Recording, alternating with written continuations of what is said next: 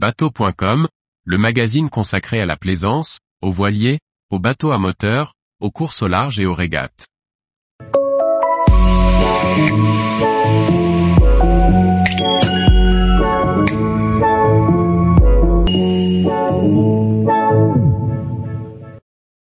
Un voilier se rapproche dangereusement du mien. Qui doit laisser passer l'autre? Par François-Xavier Ricardou. À la pointe de Bretagne, je fais route sous voile. Un voilier semble croiser ma route un peu trop près. Qui aura le privilège de passer le premier? Moi, car je suis plus gros et donc impressionne le petit. Voilier réponse à lui, car il navigue plus près du vent que moi réponse B aucun des deux, car nous sommes tous les deux sur la même amure réponse C. Chaque semaine, nous vous proposons une question sur le permis bateau. Histoire de valider vos connaissances ou bien de découvrir des domaines inexplorés. Cette semaine, nous abordons une question sur les règles de route à la voile.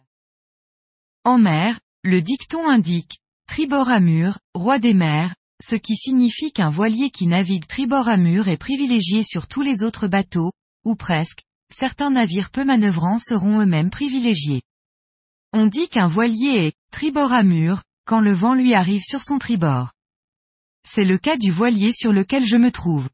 Je navigue tribord à mur, je suis donc privilégié.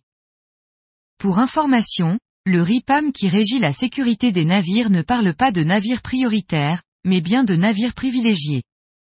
En effet, la règle numéro 1 quand on navigue est d'éviter l'abordage. On ne se trouve donc jamais prioritaire.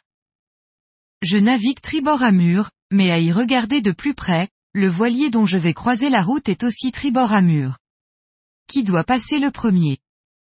Quand deux voiliers naviguent sur la même amure, que ce soit bâbord ou tribord à mur, c'est celui qui est le plus proche du lit du vent, donc celui qui remonte le plus auprès, qui est privilégié. Dans notre cas, c'est justement le voilier que je croise qui se trouve plus près du lit du vent que moi. En descendant plus au portant, j'ai une plus grande liberté de manœuvre pour abattre ou lofer et ainsi éviter la collision. Je dois donc le laisser passer. La réponse B est donc la bonne dans cette question. Tous les jours, retrouvez l'actualité nautique sur le site bateau.com. Et n'oubliez pas de laisser 5 étoiles sur votre logiciel de podcast.